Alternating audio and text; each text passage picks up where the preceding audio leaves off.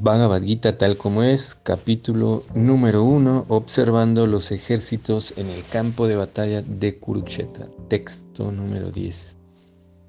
Aparyaptam tat asmakam balam bhishma virakshitam paryaptam tu idam etesham balam bhima virakshitam.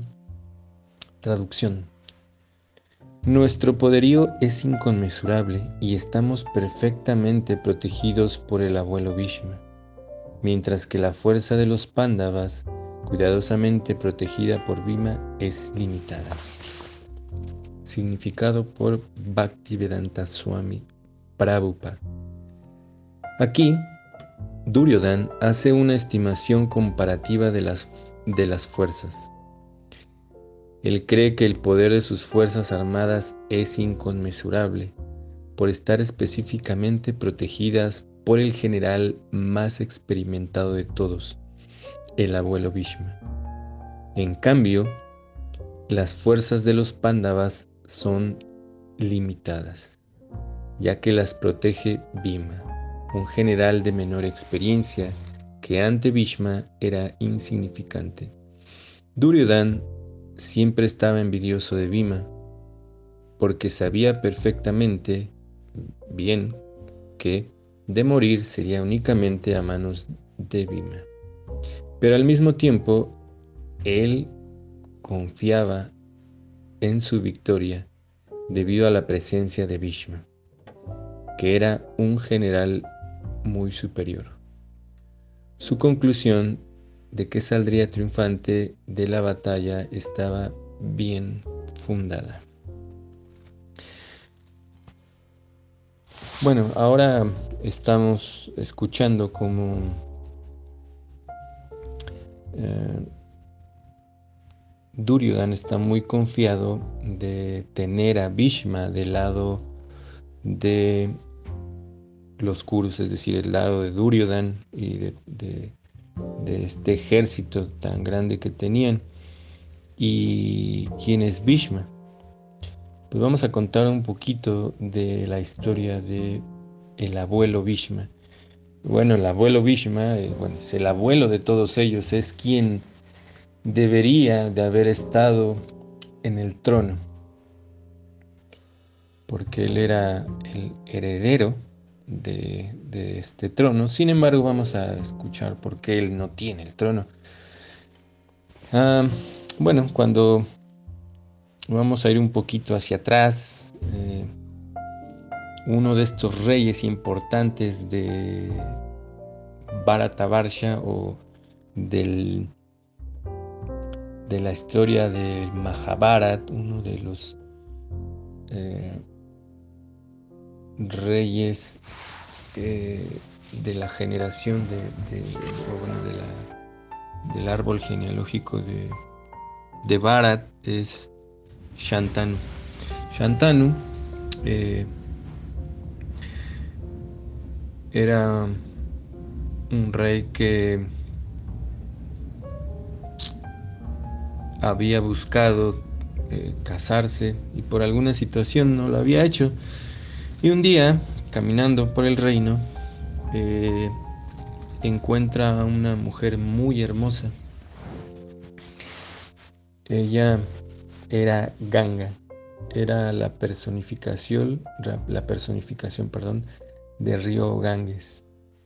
En la en los Vedas eh, se explica que todos los elementos de la naturaleza tienen una personificación y generalmente los ríos son eh, femeninos.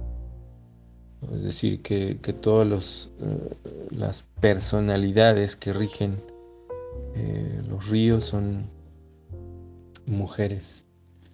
Así es que Shantanu vio a esta hermosa mujer llamada Ganga mm, y se enamoró inmediatamente de, de ella por la belleza que tenía Ganga. Así es que él fue hacia donde estaba ella y le pidió que se casara con, con él inmediatamente. Así, de esta manera, él quedó extremadamente enamorado de ella.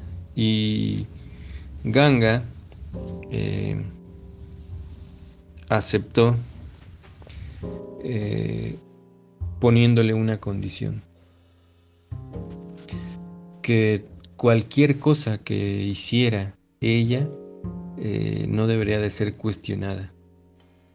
Y Shantanu, por, la atracción y la, y, la situación en la que quedó tan enamorado de, ella, pues aceptó.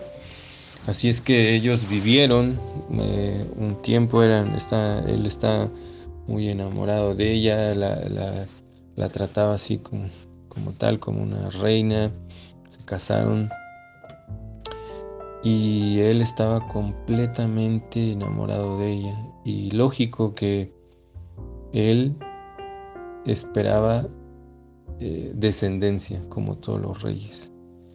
Así es que cuando ella quedó embarazada, él estaba completamente feliz porque de esa manera iba a poder seguir esta dinastía. Así es que nace el primer hijo de, de ellos e inmediatamente cuando nace, eh, ella se levanta con el niño en los brazos y arroja al niño al río. Y Shantanu quedó completamente impactado y en ese momento él iba a reclamarle, a cuestionarle, pero él recordó la promesa que eh, el pacto que habían hecho, que inmediatamente que él replicara algo acerca de las acciones de ella, ella se iría. Así es que estaba devastado Shantanu y de nuevo ella quedó embarazada y bueno, Shantanu eh, quedó de nuevo muy feliz, eh, él pensó que no volvería a ocurrir nada, así es que en el nacimiento, de nuevo, ella tomó a este niño y lo arrojó al, al río.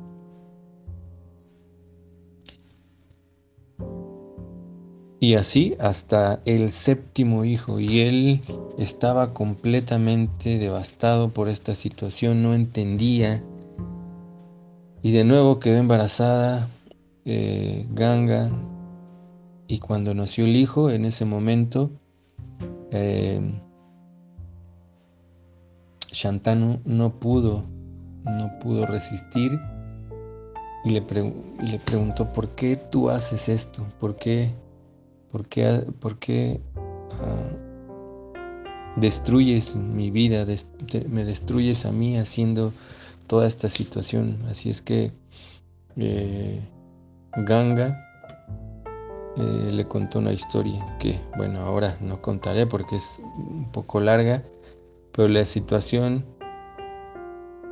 era que en realidad lo que estaba haciendo Ganga era ah, cumplir una situación en la que estos niños deberían de estar en este mundo solamente un poco para poder liberarse, para regresar con la divinidad.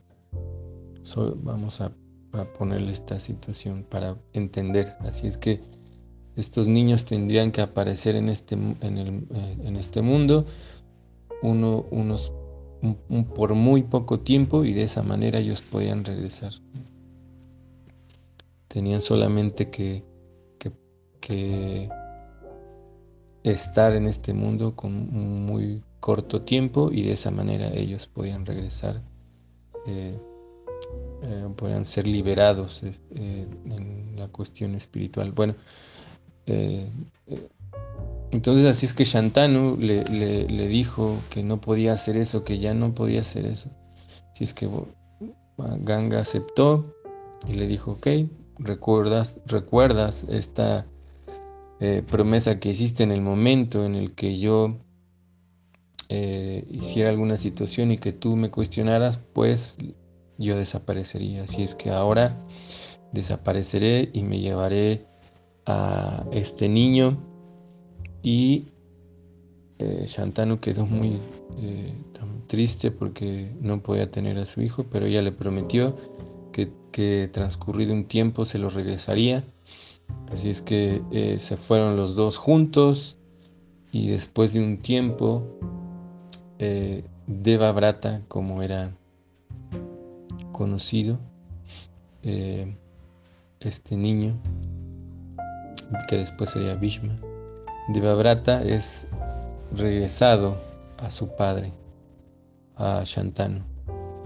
Él era un niño eh, muy bello, era extremadamente fuerte, muy inteligente y respetaba mucho a su padre también.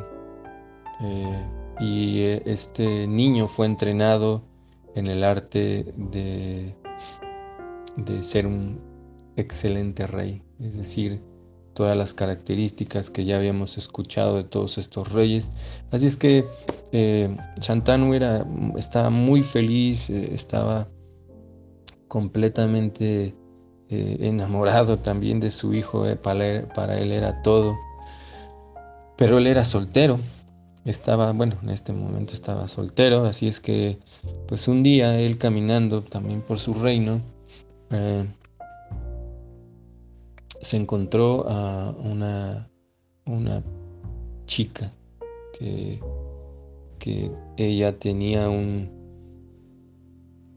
una característica muy especial, que eh, ella era hija de un pescador.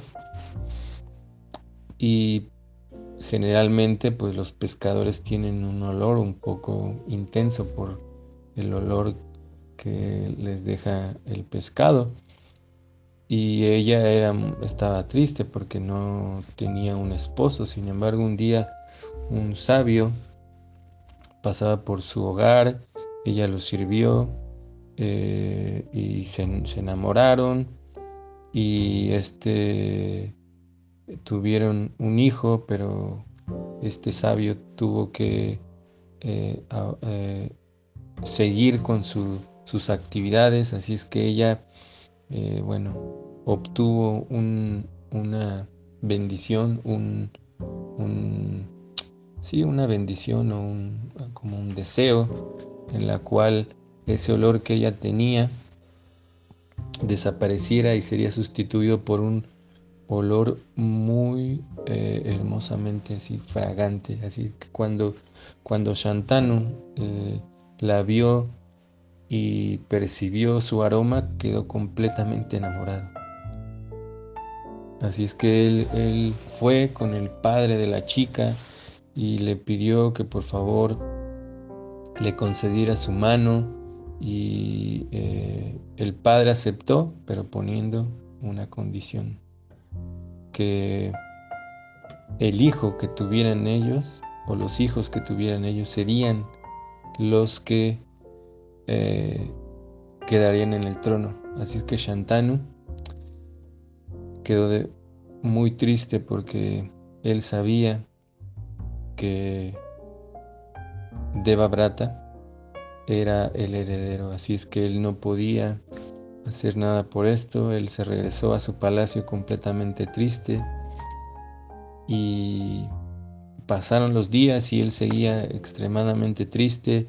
Devabrata o Bhishma se dio cuenta, llamó a sus a, los consejeros que luego viajaban con, con su padre, con Shantanu, y le preguntó por qué él estaba así, y ellos explicaron toda la situación, y él eh, quería tanto a su padre que tuvo la determinación de renunciar al su trono. Así es que él fue hacia donde estaba el pescador y le pidió que le diera la mano de su hija para su padre, Shantanu. Y el, el padre le dijo, sí, nosotros estamos dispuestos a que ella se comprometa en matrimonio siempre y cuando el, los hijos que tengan ellos serían los que estarían en el trono. Y Bhishma dijo, sí, yo renuncio completamente a eso. Y mi palabra es un, es, tiene, tiene un sustento. Y el padre de, de la chica le dijo, sí, tal vez tú renuncies, pero si tú tienes hijos, ellos van a querer ser los siguientes herederos. Y, y Devabrata dijo, ok, entonces en este momento yo renuncio, renuncio a casarme. Y en ese momento se explica que eh, eh, los dioses quedaron tan complacidos que eh, arrojaron flores para con él. Y desde ese momento quedó su nombre como Bhishma, el del, el del ah, el gran voto, el la persona que hace un gran voto. Así es que él había hecho un voto de celibato. Brahmacharya se dice en sánscrito. Una persona que hace celibato.